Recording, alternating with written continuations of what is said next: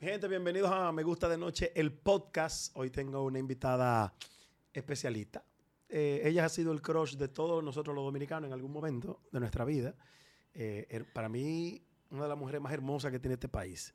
Está mi pana Lisbeth Santos. Salud, mi amor. Salud. ¿Con café se brinda? Muchas gracias. Bueno, pero, pero, pero lo Nosotros estamos haciendo brindamos. nosotros, exactamente. Muchas gracias. Amor. Tú sabes que tú has sido el crush de, de casi todos los hombres dominicanos.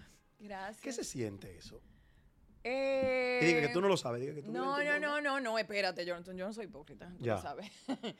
Eh, se siente chévere, se siente muy bien, se siente como un poder, es una especie de poder. Claro, de- tan, Es una especie de tan poder. goloseada. Lo que pasa es que ya, por ejemplo, después de un tiempo, es como que Se normaliza. Exacto, como que no. Ya tú no lo sientes como un poder, sino como que, ay, qué nice. Tú lo agradeces, tú lo cumplido. agradeces. Pero en un momento dado, para mí era como que. hmm, Lisbeth, han pasado muchas cosas a lo largo de tu vida profesional y personal. O sea, has tenido una carrera exitosa en diferentes ámbitos. Te fuiste fuera, hiciste programa de televisión antes de irte, volviste. Eh, ¿Cómo resumes tu vida personal y laboral a lo largo de estos años? Ay, mi madre.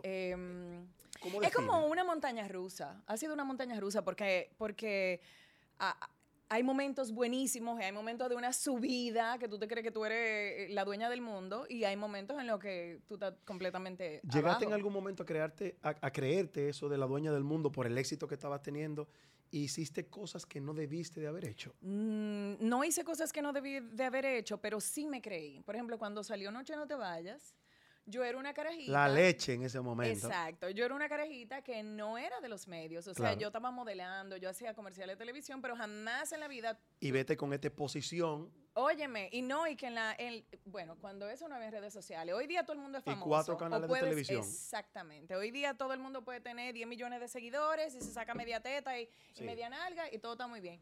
Pero en aquel entonces no había nada de eso, Sí. ni había ningún otro recurso con el que tú pudieras jugar para y hacerte tú- más famosa. Y tú inteligente, estando buena. Eh, y con 18 Y años, con- Joel. Con 18 años. Entonces, eso sí, para mí fue un poquito de shock. O sea, que a ti te llegue tanta fama y el- la fama da un poquito de poder también Sí, y tanto claro. acceso a tantas cosas, tú te puedes confundir. Y yo estaba muy joven y sí, como que se me subió un poquito de altanería a la cabeza y un poquito de que mm, De yo soy. yo no, no lo manifestaba con la gente, pero, pero sí, yo puedo decir que, que en un momento dado de mi vida, en ese momento, como que al principio, eh, me confundí. Me confundí. No voy a decir que yo... ¿Qué, qué, qué harías diferente de lo que has hecho, de, de- de lo que has dejado atrás? Si tuvieras la oportunidad de hacer algo diferente, ¿qué sería eso?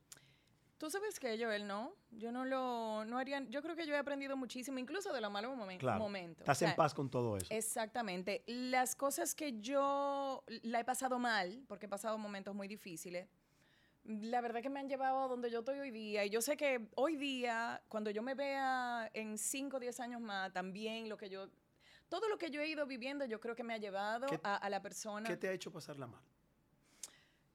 Yo me doy mucho en las relaciones. Y cuando las relaciones terminan, Tú, Tú- te enamoras mucho. sí. o te Entonces, entregas mucho. Exactamente. Entonces, yo creo que también el- el- lo personal ah, me ha afectado un poquito en el impulso, en el drive que tú que tú llevas por la vida y en el que yo el que yo he tenido que tener por ser una mujer sola, por ser una mujer independiente, por ser una tipa que de cierta forma controversial con ciertas Claro. cosas, porque soy muy ¿Qué dice yo. lo que piensa? Y que digo lo que pienso, exactamente. Y que, y que he hecho la vaina a mi manera. O sea, que yo he hecho.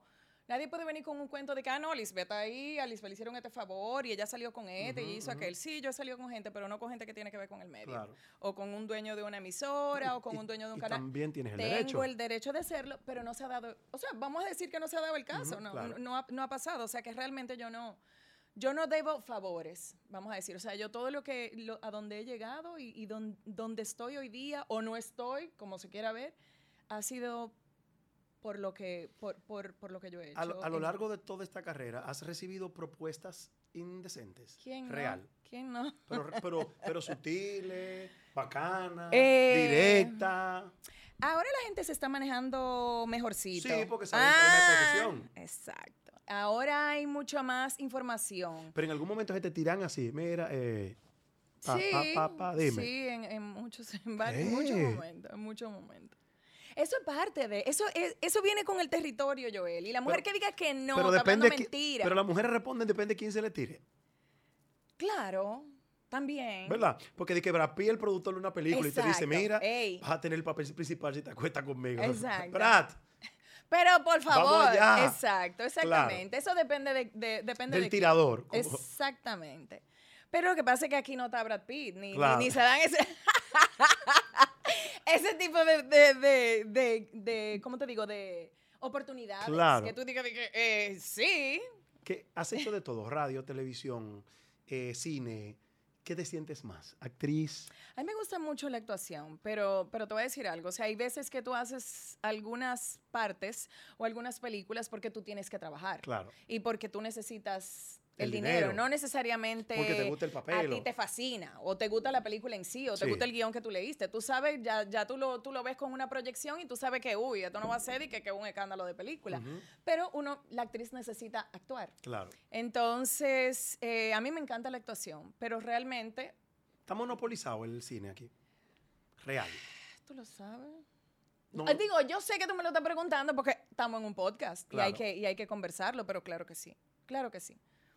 Claro, porque eh, si yo pongo quizás una productora o si yo me pongo ahora a, a hacer guiones, regularmente entonces yo me voy a, yo voy a poner a mi gente o a mí, ¿verdad? eh, pero no debería ser el criterio. No debería ser, pero es la tendencia.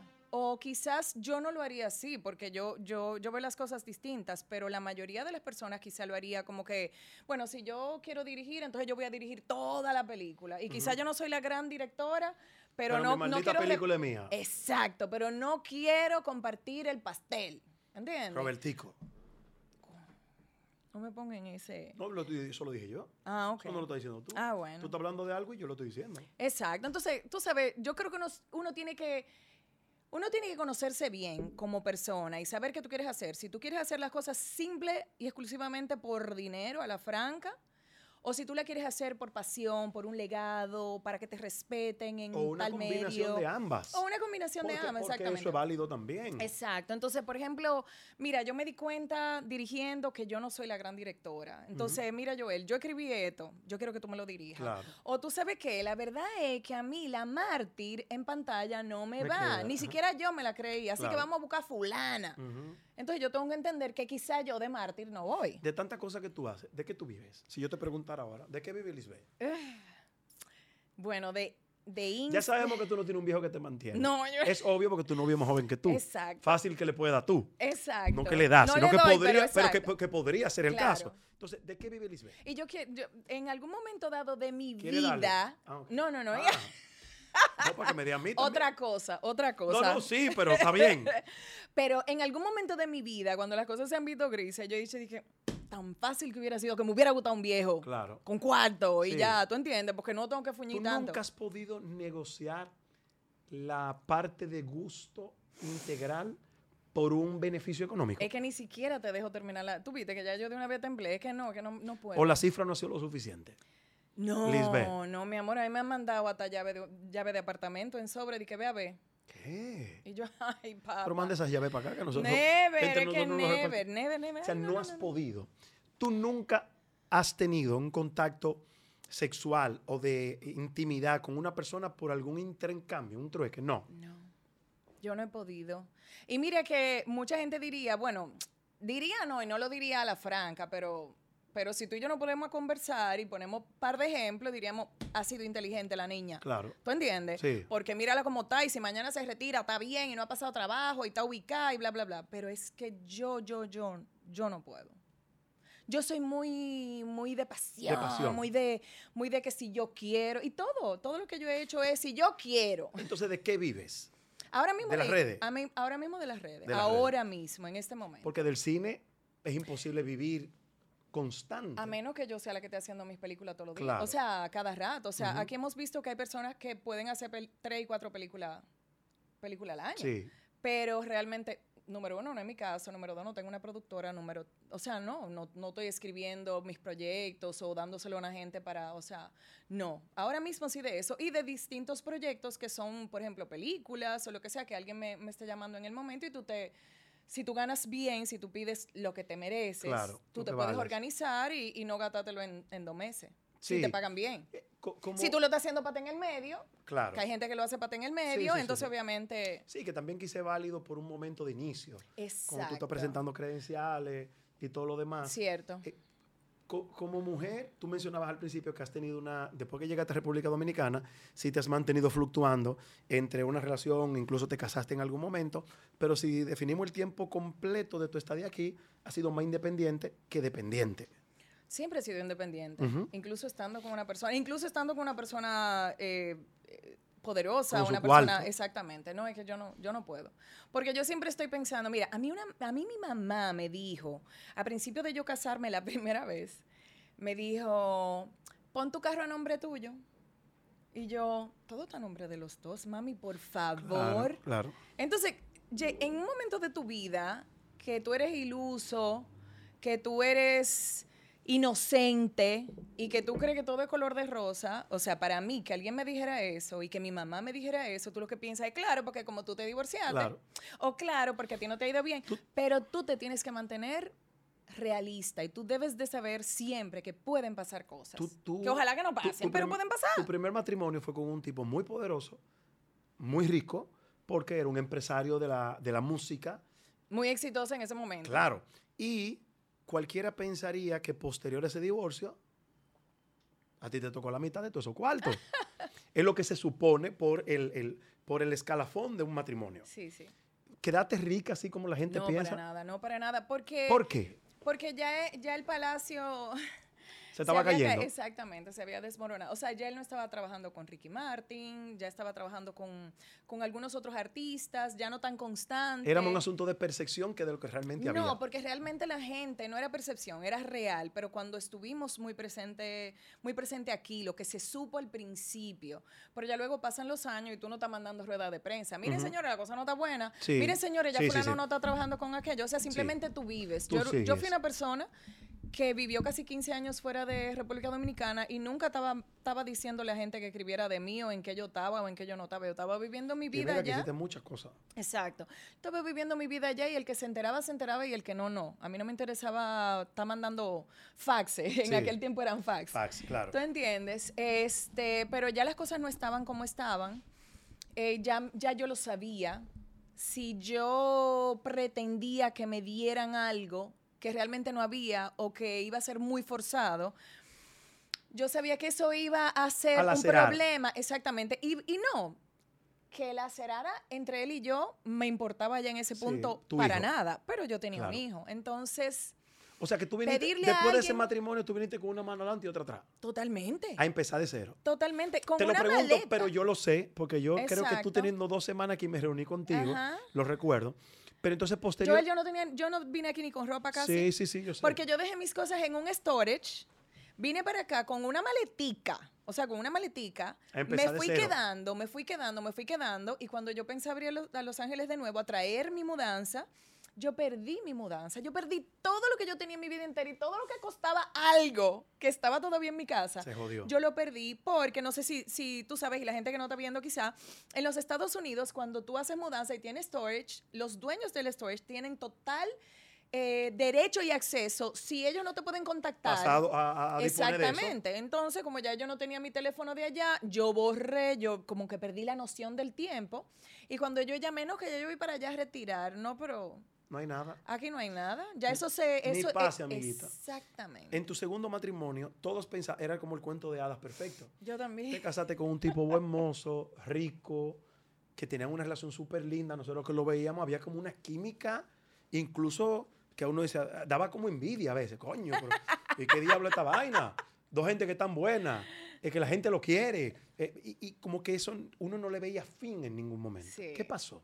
Yo creo que ninguno de los dos tampoco en el principio le vimos fin. Yo creo que al principio los dos quizás estábamos ávidos de este tipo de relación Claro. tan chula, tan chévere, Quizá una relación, una relación idealizada sobredimensionada quizás de ambas partes. Los dos éramos y somos muy distintos. Eh, tenemos compromisos en la vida muy Y distintos. prioridades quizás. y prioridades totalmente distintas. Y en un inicio, y todo fue muy rápido, nos confundimos y pensábamos que sí, que iba a funcionar y que teníamos todas estas cosas en común. Y realmente pasó el tiempo. El tiempo, el tiempo desmonta todo eso. ¿Y cuál fue el punto de quiebre? ¿Qué- ¿Cuándo fue que, mira, Es que yo no te No. puedo decir. Yo creo que ya al año, ya yo sabía que.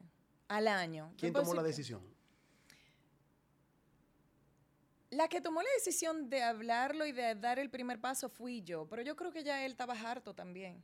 O sea, quizá él no se atrevía a O decirlo. sea, era crónica de una muerte anunciada. Exacto, ¿Y yo creo que los dos ya estaban que, viejo, vamos a dejar esta vaina. ¿Terminó amistosamente? No, No. no. ¿Por qué?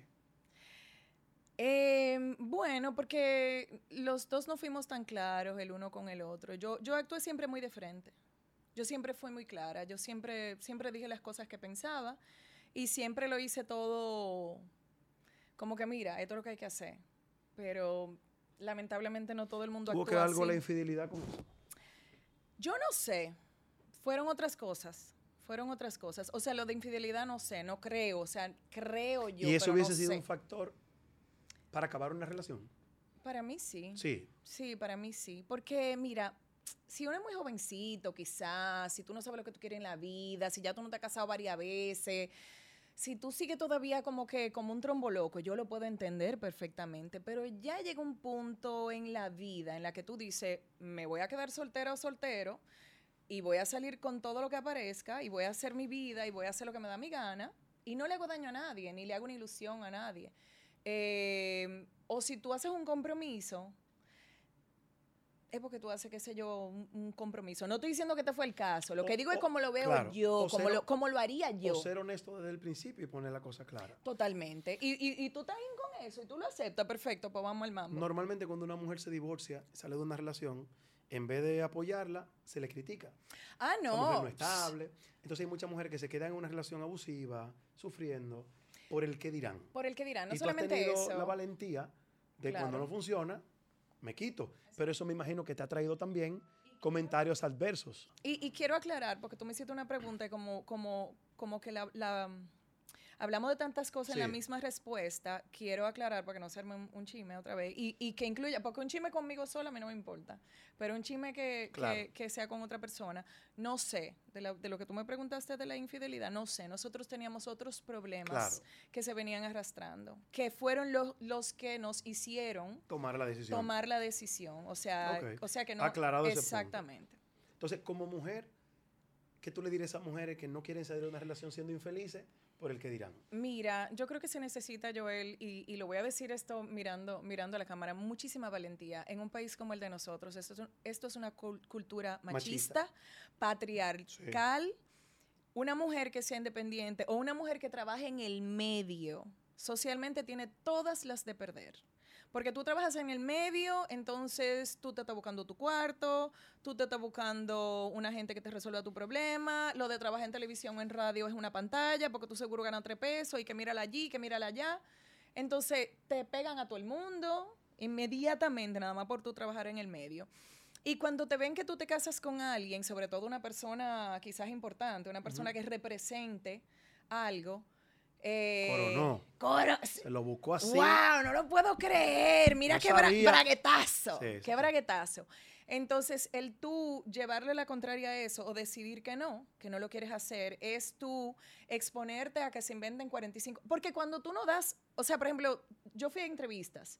Cuando tú no das una respuesta precisa, me daba golpe, me pegó cuerno, o se fue. Se pa- especula. pas- pasó tal cosa. Si, como yo no di una respuesta a lo que se esperaba, se especuló cualquier cosa. Cualquier y no cosa. se especuló cualquier cosa con él, se especuló Contigo. cualquier cosa conmigo, porque yo soy la que, trabaja en televisión. cuerno, exactamente.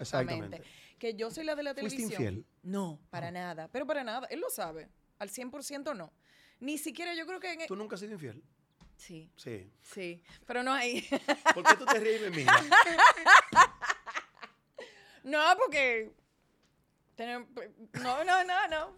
¿Qué yo iba a decir? Tú sabes que yo iba a decir, ¿verdad? Dije, tenemos, tenemos cosas en común. Pero, ¡Se me salió, te lo no, juro! pero tranquila. Perdón. O sea, con lo que yo me asusto, tú te mueres. ah, no, yo tú lo sabes. No, no, no, yo En- sé. yo Entonces, Lisbeth, eh, terminas esa relación y estás ahora con una persona más joven que tú. Mucho más joven que yo. ¿Qué tanto mucho más? ¿Tú tienes cuánto? 17 años. ¿Tú tienes cuánto? 46. Wow, loca. Y él tiene, y él tiene 30. tú estás 16. jovencita, Lisbeth. Pero tú sabes qué, es una cu- cuestión de como el actitud. diablo, una vaina. ¿Tú sabes qué? Yo estaba hablando con unas amigas No, no, mías. actitud el diablo. Yo conozco gente con buena actitud y tan viejísimo. Su genética, su alimentación. Gracias. Y usted está buena desde que nació. No, pero también tú sabes que hay- ciertas cosas. Yo, por ejemplo, hablaba con unas amigas los otros días y ellas, estamos hablando, hay una que recientemente está soltera y me dijo, loca, ¿cómo me hago? El- la gente, los hombres no tienen nada que ver aquí, son unos ratreros. Bla, bla". Y, y ella me decía, dime, ¿cómo te está yendo a ti? Que mira, que yo tengo este muchacho mucho más joven que yo. Y yo, vieja, dale para allá. ¿Tú sabes qué ¿Tú lo pasa? recomiendas? Claro que sí. ¿Por qué te metiste con un hombre 17 años menor que tú? 16, bueno, sí, 17, van ¿Por a ser qué? 17. ¿Por qué? Joel, yo todavía no he perdido la carajitería en mí, la inmadurez en esencia. mí. O sea, esa pasión por la vida, ese que, ese que, por ejemplo, un adulto, una persona de mi edad, un poquito más Se vieja, restringe. espérate, espérate, espérate, adelante, adelante, espérate, no, tranquilo, espérate. O, o uno baila pegado, y si tú te quieres bailar pegado, date un beso. Claro. O tú coge- o tú en un pasillo, en un, qué sé yo, espérate, Sí, sí, y, una belleza por la vida, esa pasión, esa cosa, ese gusto. Como dicen, eh, tú sabes que los americanos han adaptado nuestro... Sí, no- esa palabra. esa jerga. Esa palabra la dicen los, los americanos. Si le dicen así, la ponen muchas S.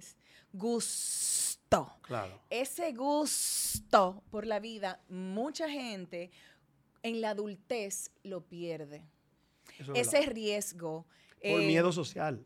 Eh, vamos a tirarnos, vamos a tirarnos. Y este muchacho mantiene eso. Claro, porque ¿Qué hace él? ¿Dónde tú lo conociste? Tú sabes que él no tiene nada que ver con el medio. Nada. Digo, él actúa, él ha hecho, él ha hecho varias películas, pero eso es como quien dice su pasatiempo. ¿Él te ligó a ti o tú te lo ligaste a él?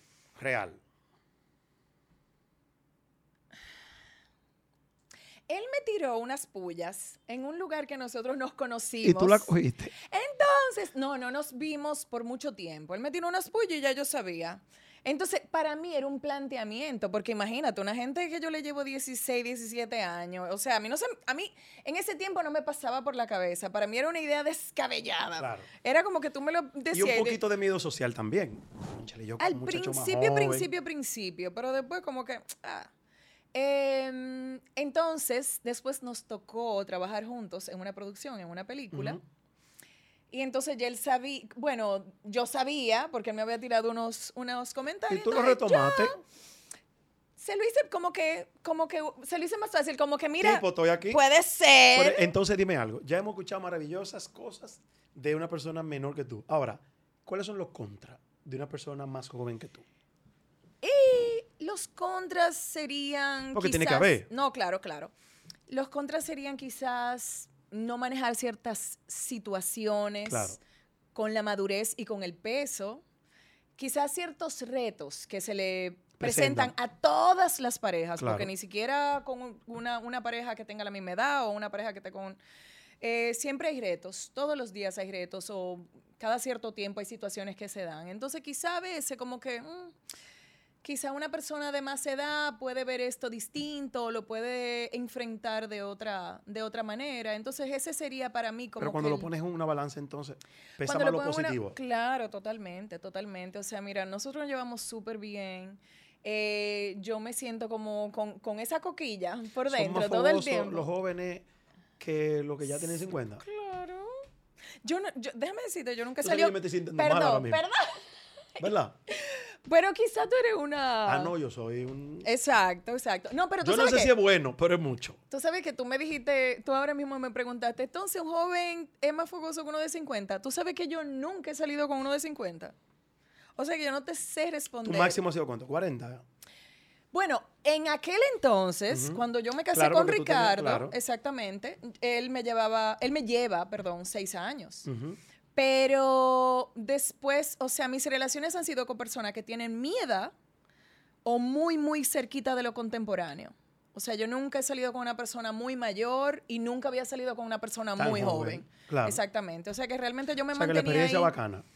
A mí me ha ido muy bien. Tú eres muy aventurera, Lisbeth. Te veo mucho que te gustan las playas raras, los montes raros. Por eso que te digo, por eso que me gusta y estoy Sí, ahora. porque si porque 50, digamos, a, a- acampar. No, y además, tú sabes que a mí todo lo que yo hago en la vida y todo lo que he hecho siempre ha sido con cierto riesgo. Y todo lo que quizás yo vaya a hacer en mi vida por mi personalidad, Va a asumir. por mi forma, a mí no me gustan las cosas safe. Por ejemplo, después de que yo me divorcié, yo tuve mu- muchísimo enamorado y había muchas opciones safe. Segura. A mí lo safe no Te gustan los riesgos. a mí lo safe es como que, mm, ok, puede ser cool el primer mes, los primeros dos o tres meses, después me voy a aburrir. ¿Y qué dice tu hijo? Tú saliendo con un tipo casi de su edad. que- Como que, espérate, me, me puedo caer, pero qué ah, pero está aquí parado. Claro. Pero me puedo caer, pero qué ah. ¿Qué, qué dice tu hijo? Que un adolescente. No, mi hijo no es un adolescente. ¿Cuántos años tiene tú hijo? Te quedaste mucho tiempo ¿Cuántos años tiene tu ya? Mi hijo tiene 25, mi amor. Eso como adolescente. No. Para mí, yo pienso que sí. Bueno, bien, es pero, un ni- o es- es sea, más joven. Tu novio es casi de la edad de tu hijo. Le lleva cinco años. ¿Qué dice, pero tú, sí. ¿qué dice tu hijo? Pero son dos tipos distintos. O sea, porque, por ejemplo, mi, mi, mi muchacho, yo diría que, o sea, mi ¿Cuál de hijo, dos mi hijo. muchachos? ¿Cuál de los? eh, mi hijo. Ok. Es, un muchacho de 25 que quizás tiene sus inmadureces porque le ha tocado vivir Sí, otra vida. Sí. Ha tenido unos padres que le han facilitado muchas cosas. Pero mi otro muchacho El muchacho ha de... tenido, mi, mi novio, mi pareja, ha tenido otra vida que ha tenido que ser Pero maduro. cuando tu hijo se enteró de eso, ¿qué dijo? Diablo, mami. No, nunca. Chilling. Mi hijo nunca ha sido capaz de cuestionar mis decisiones. Y yo me imagino que los amigos de tus hijos todos se están tirados toda la vida.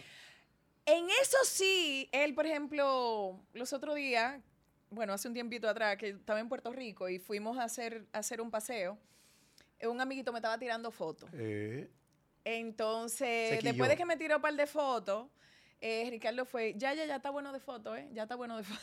Claro que me están O enamorando sea, de mi mamá. exactamente, porque él se dio cuenta. Entonces, en eso sí, pero no, Ricardo nunca ha sido capaz de cuestionarme ese tipo de... O sea, yo a Ricardo lo, lo crié fuera. Quizás si aquí hubiera estado, quizás yo lo criaba de una forma, pero por la sociedad in- influ... Se adoctrinaba de otra Exactamente, manera. pero se crió fuera, creció fuera, o sea que realmente no, no se afectó. Eh, yo lo crié muy moderno, yo lo crié como que, mira, pasó entre tu papá y yo, nos hubiera encantado a los dos que, que fuera Pero no fue. que fuera de por vida, pero lamentablemente no fue. Entonces, los dos, y lo pusimos muy claro, por lo menos yo, no sé si su papá, pero yo siempre lo puse muy claro, y no solamente a mi favor. Nosotros los dos necesitamos ser felices, merecemos ser felices. Eso es correcto. Y si nuestra felicidad es solo en el día de hoy y mañana con alguien, y si Así las cosas cambian ser. o no cambian, así tiene que ser. Y ese alguien, uno va a tener la capacidad para elegir, aunque tú no lo veas quizás como lo vayas a ver, Sí, de elegir bien. claro. O de elegir, quizás elegimos mal, pero Eso es elegimos una lo que nos dio la Es gana. una lotería igual que cualquier cosa. Exactamente, Eh, totalmente. tú, tú sabes, Lisbeth, que la salud mental siempre ha sido un tabú y la gente quiere obviar eso. Y me voy a atrever a hablar contigo de esto porque pienso que el testimonio nuestro puede servir muchísimo. claro. Tú y yo hablamos otra cámara, yo mismo he tomado medicamentos con psiquiatra. O sea, porque la gente piensa que el que va al psiquiatra o va Está al loco. psicólogo está loco. No. E- Es lo mismo cuando usted se siente un dolor de estómago. O sea, la salud mental es Usted- importante. usted va al gastro. ¿Qué tanto se pierde cuando no se acepta? Tengo un problema. La gente pierde Tengo ansiedad, energía. tengo... A mí me escriben mucho. Mira, una vez, después de que mi papá murió, hace año y medio, eh, si yo tenía cierta... Porque yo diría, yo diría que yo he sido muy honesta siempre y que yo he sido muy yo y muy transparente. Pero después de que mi papá murió, yo me dejé de ver, o sea, yo me dejé ver, perdón, totalmente con el palo en la cabeza.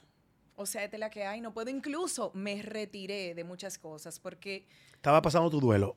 yo me dije a mí misma y yo le dije a muchas personas, yo no tengo nada que dar ahora mismo, ¿eh? Yo no tengo, yo no voy a ir al programa de nadie a reírme o a decir o, o a ta- y muriéndome por dentro. Claro. O sea, realmente yo no, yo no puedo. Entonces, luego que, que mi papá murió, yo varias veces en historias y en, y en cosas que escribía en post, em, decía, qué, qué mal día. Qué maldito día o qué mal me siento hoy. A veces hasta se me aguaban los ojos o lloraba. ¿Te deprimiste? No soy de llorar porque yo sé que también hay mucha gente que en las redes sociales le sacan provecho hasta a eso, a la tristeza, Sí. a los likes y, y que yo te guste y que yo te caiga Yo lo- bien porque yo estoy lo- ¿tú vulnerable. sabes cómo yo lo veo? Yo lo veo. Yo pienso que uno ni siquiera tiene la, la certeza y la imaginación de la gente que está viendo a uno.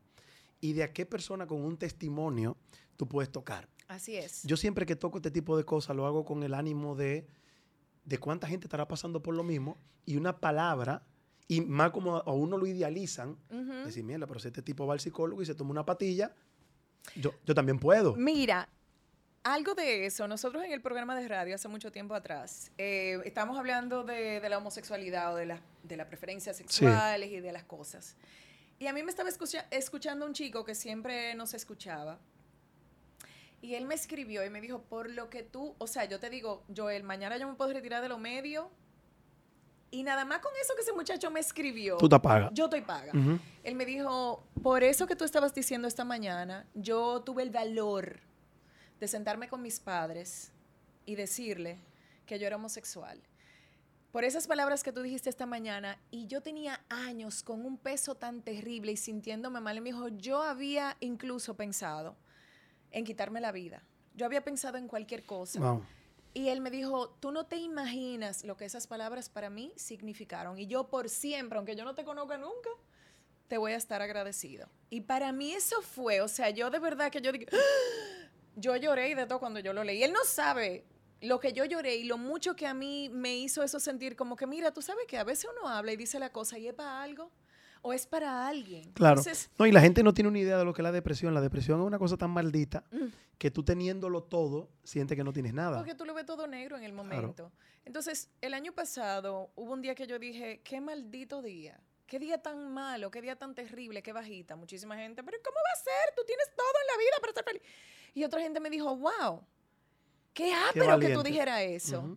Y entonces yo, después de que recibí eh, correspondencia de que, qué ápero que tú dijiste eso, y correspondencia de que, ¿cómo va a ser? Que sí o qué, volví y puse una historia, señores. Todos somos seres humanos y todos se nos presentan situaciones y todos tenemos pérdidas y todos tenemos duelo. Hasta de perder un trabajo, de perder un amigo, de perder un esposo, de perder un familiar por muerte. Pero tú puedes perder una relación hasta nada más porque un amigo tuyo se mudó fuera. Eso es un duelo. Entonces todos tenemos situaciones. ¿Qué tal si normalizamos que yo hoy me mal día, siento mal? claro. Que yo voy a un psicólogo, que yo voy a un psiquiatra. Yo soy muy pro terapia. Yo siempre he ido desde hace mucho tiempo. A mí a los 17 años me empezaron a dar ataques de pánico. Y desde los Una 17 cosa años, horrible. lo, lo peor que te puede Horrible, pasar. O sea, horrible. yo eso lo, lo defino como la única sensación que a ti te hace querer que en tu cuerpo haya un zipper y tú salirte de tu propio cuerpo. Correcto. Porque tú te sientes como... Lo, y tú sabes que ese no, eres, que ese no es tu yo ¿Cómo- natural. ¿cómo, cómo pudiste lidiar con la con, con eso de los ataques de pánico? Un psiquiatra. Psiquiatra, tratando. psiquiatra. Y, y mis Xanax en su momento. Hasta que con Se mucha reguló. terapia... Claro. Porque mucha gente dice, no, yo voy a aprender a lidiar con la situación. No, yo no quiero lidiar con nada. Yo lo voy a lidiar y eso, eso va a No, tomar no. un tiempo. Además hay un proceso químico Claro. que ya cuando está en ese nivel, la terapia funciona acorde con un acompañamiento Totalmente. médico. Y hay personas que prefieren aislarse y pasar su situación en su casa con, la, con la luz apagada y cerrarse hasta que se le pase o hasta lo que sea. Y hay otras personas que van a terapia y dicen, ok, esta terapia a mí me va a tomar un tiempo analizarla, recibirla, Mientras trabajarla. Mientras tanto, déjame Claro. yo, ¡fup! Porque yo me puse que yo no quería estar en multitudes, Sí, sí, yo no sí, quería salir claro. de la casa, yo creía que me iba a dar un ataque al corazón, yo creía que me iba a morir. Entonces, yo no quería sentirme así. Entonces, yo necesitaba algo que me hiciera sentir bien hasta que yo pudiera Claro. aprender a ¿Y- y lidiar. qué, qué le dices a la gente que nos está escuchando y viendo que está pasando por depresión, ansiedad? ¿Qué- ¿Cuál es que tu busquen ayuda, que eso de la gente, señores, eso es, eso es como tener hambre. Eso es como que si tú corres te va a dar mal olor. Eso es normal, eso es de la gente. Claro. Eso es como los piojos. Raro es que te, que te caigan pulga y garrapata. Eso es de la gente. Entonces, por eso es que la gente estudia psicología y psiquiatría. Y los medicamentos, así como usted se bebe algo para el dolor de cabeza, hay un medicamento que te va a ayudar. Porque peor es tú irte a matar, tirarte por el malecón o hacer lo que sea. Yo pienso que pueden converger perfectamente ciencia médica con ciencia holística. El tema de la meditación, y, ya llega un momento que el medicamento te hace tan bien que ya tú puedes seguir tu camino. Exactamente. Mira, yo, yo estoy meditando, yo estoy, yo estoy yendo a clase de yoga y me ayuda muchísimo y, y, es aperísimo, pero hay situaciones que tú las necesitas en el momento. Sí, que tiene que enfrentar Y que son sumamente críticas. Em, yo también pasé por una depresión terrible eh, después de que mi papá murió. de hecho, todavía yo no te puedo decir que yo salí del hoyo, porque yo lo veo eso como que mi papá se murió ayer y mi papá era todo para ti. Mi papá era lo más grande en mi vida, después de mi hijo. Entonces, yo no te puedo decir a ti que no, bueno, imagínate. ¿Qué te faltó decirle a tu papá? Nada. Se lo dijiste todo. Yo se lo dije todo. Qué chulo. Porque mi papá era muy expresivo, Joel. O sea, mi papá no se guardaba nada. Y, y, y, yo era tan, tan, tan cercana con él. Era precisamente porque él me hacía sentir eso que una niña necesita cuando está chiquita, para tú proyectarte, para tú ser todo lo que tú quieras ser, en su máximo esplendor. Tú sabes que el amor y la relación de un padre con sus hijas, que tú tienes dos, fundamental, es, es lo más grande. Es incluso para mí. Más que con la madre. 100%. Aunque tú tengas la mejor de las relaciones con tu madre, sí, sí, sí, sí, la relación de una hija con su papá, porque ese es tu primer amor.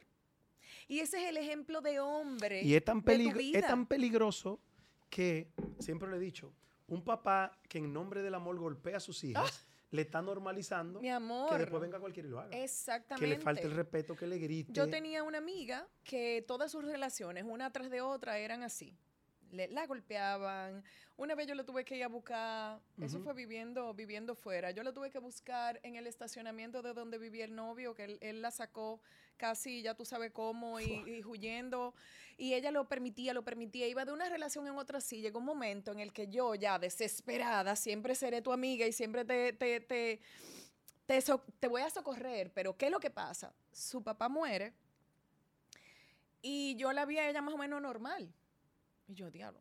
En aquel entonces, si mi papá se muere, yo estuviera volviéndome loca. Y cuando pasaron unos días, yo me sentí con la confianza de preguntarle a ella. ¿Cuál fue tu relación? No te afectó. O sea, ¿qué tal tu relación? No, fue maldito. ¿Qué?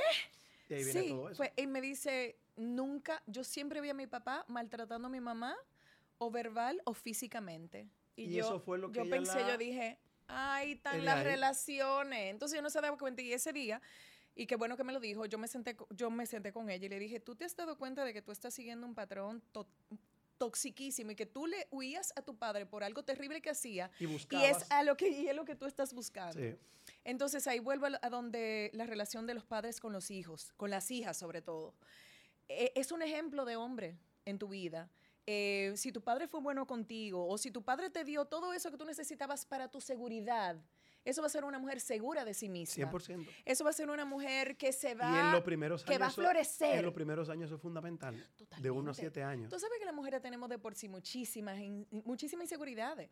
Entonces tu papá es ese, ese primero que me dice, qué bella, mi amor, tú vas a hacer lo que tú quieras hacer. Yo a mis hijas les regalo flores, juego con ellas, las peino. Para que sepan que se lo merecen. Y, que no pueden pedir menos de ahí. Cualquiera que venga a darle otra cosa no lo van a coger. Exactamente. Si la vida te regalara la oportunidad de una hora con tu papá o un día completo, ¿qué harías? Te lo dan un día, mira, te lo traje, nada más se van a enterar ustedes dos. Aquí está. A él le gustaba mucho la bichuela. ¿En serio? Le fascinaba ¿Con dulce o con sal? Con sal. Ok. Él era enfermo en, donde mi abuela, que después del divorcio él siempre vivió con mis abuelos y luego con mi abuela, mi abuelo murió. Siempre se tenía que hacer, tú podías hacer lo que tú quieras, tú, con habichuela. Tú, hacer lo que tú quieras, eh. con habichuela. Entonces, yo nunca tuve la oportunidad de cocinarle habichuela. No me diga. Y por mi papá, yo creo, y siempre lo he dicho, y el que las prueba me dice que sí. Yo hago la mejor habichuela que yo he probado en mi vida y que mm. mucha gente ha probado. No te creo. Precisamente por ese afán de que algún día yo iba a cocinar esas habichuelas a mi papá, de agradarlo. Y por más, porque mi papá siempre tuvo presente, pero por más presente, yo nunca llegué a cocinarle la bendita habichuela. No te creo. Te lo juro. Entonces, cada vez que yo hago esa habichuela, Piensa en yo él. pienso en mi papá. O sea que eh, tomarías ese día para Para cocinar. habichuela. Wow. Unas, unas habichuelas correctas, como deben ser, con su auyama, con su chuleta y con, to- con todas las cosas. Una verdadera habichuela y hablar, hablar, hablar, hablar. Mi papá leía mucho. eh, me, de- me dejó esa herencia de que me encanta leer, hablar de libros, de los últimos libros que he leído, hablar de situaciones sociales. Mi papá era un crítico de las situaciones todo. sociales y política y económica. Entonces, esas conversaciones que yo tenía con él, yo, yo la tengo con muy poca gente. Entonces, ese día, yo creo que yo al otro día quedó seca y ronca así de, de tanto hablar. de Piensa que lo vas a volver a ver. Por aquello de la Ojalá. reencarnación, por aquello de cuando uno muere. Tú sabes, Joel, que yo de verdad, a mí me da mucho trabajo creer, creer en, en lo que yo no veo o lo que no me consta. Claro. Entonces, me encantaría creer que sí, que en algún momento sí, o que quizás, mira, yo lo siento, yo, yo me voy al campo y lo siento. Ujú. Yo, yo, me, yo monto caballo y lo siento. Yo veo algo lindo, yo veo libertad. Mi papá representaba mucho libertad y fuerza. ¿Tú crees en para mí. Sí, pero no en el Dios comercial. No en el señor de la barba que castiga. Exacto, ni en el ni en el Dios eh, que te hace que tú hables de él por redes o por, cual- por cualquier lugar para tener simpatía y para que la- para tú caerle bien, Bien a los grupos. No, en ese Dios no, ni en el Dios que me va a castigar por yo ser yo o por Claro. yo ser libre o por yo elegir ser feliz o por yo aislarme o alejarme de ciertas cosas Claro. que me hacen daño. Yo entiendo que que Tú crees en una energía superior. exactamente, exactamente que te deja ser y que te quiere como tú eres. Tal y cual como eres. tal cual eres. Con defectos y virtudes. Exactamente, porque fue él que nos creó. Claro, Entonces, si él nos creó, ¿por qué yo voy a entender que yo tengo algo malo que le puede ofender a él? eso es correcto. Eh, hablemos de la monogamia. Ok. Habla de la monogamia. Eh, la monogamia, para el que no sabe, es el arte de poder estar con una sola persona. Con una sola persona. O sea, una persona monógama está con la persona que está casada o es noviada, Exacto. o etcétera, etcétera. Es natural la monogamia. Joel, yo he estado, yo prefiero la monogamia. Ok. Yo entiendo que para tú hacer lo que Eso te no responde a mi pregunta. Tú dijiste, yo prefiero la monogamia. No, No, no, no, yo te- te Ajá, voy a- te lo voy a vas a contestar. desarrollar. Ok. Eh, para eso está la soltería, entiendo yo. Para que tú hagas todo lo que te dé tu gana, con quien te dé tu gana. ¿Y por qué no hacerlo con la persona que tú amas, estando con la persona que tú amas? ¿Tú sabes, Si es la persona que tú amas. Tú sabes que yo, yo soy de las Ahí veo una contradicción. No, pero tú sabes que yo soy de las personas que cree que hay ciertas líneas, y eso soy yo, es muy particular mío. No, no estoy diciendo que lo correcto, ¿eh? Porque tú me puedes contar y tú me puedes decir. Que celosa. Tiene que ser algo muy puntual. Para yo Ok. ponerme celosa. Entonces, pero por- puedo ser entonces, celosa, ¿por pero tiene que ser puntual. Pero entonces, ¿por qué ese tema de la exclusividad? ¿A raíz de qué? Qué- qué- te hace? Es como que una fidelidad, es como que una lealtad, entiendo yo, como que un respeto. Yo pienso que en las relaciones hay una línea, vamos a decir que hay una línea imaginaria, Ujú. y esta línea está aquí. Yo creo que cuando tú pasas esa línea es muy difícil devolverte. O es muy difícil que pasar a ese territorio no se convierta en unas faltas de respeto constantes, en unas ausencias emocionales y en, en muchas otras cosas. Entonces, ¿qué prefieres? ¿Que te pidan perdón o que te pidan permiso? no, ninguna de las dos. Ninguna men, de eso, las está, dos. eso está fuerte. No, pero espérate. Está difícil. Espérate, no, no, espérate, espérate, espérate. Porque aquí tú estás entrando en una contradicción. Ok.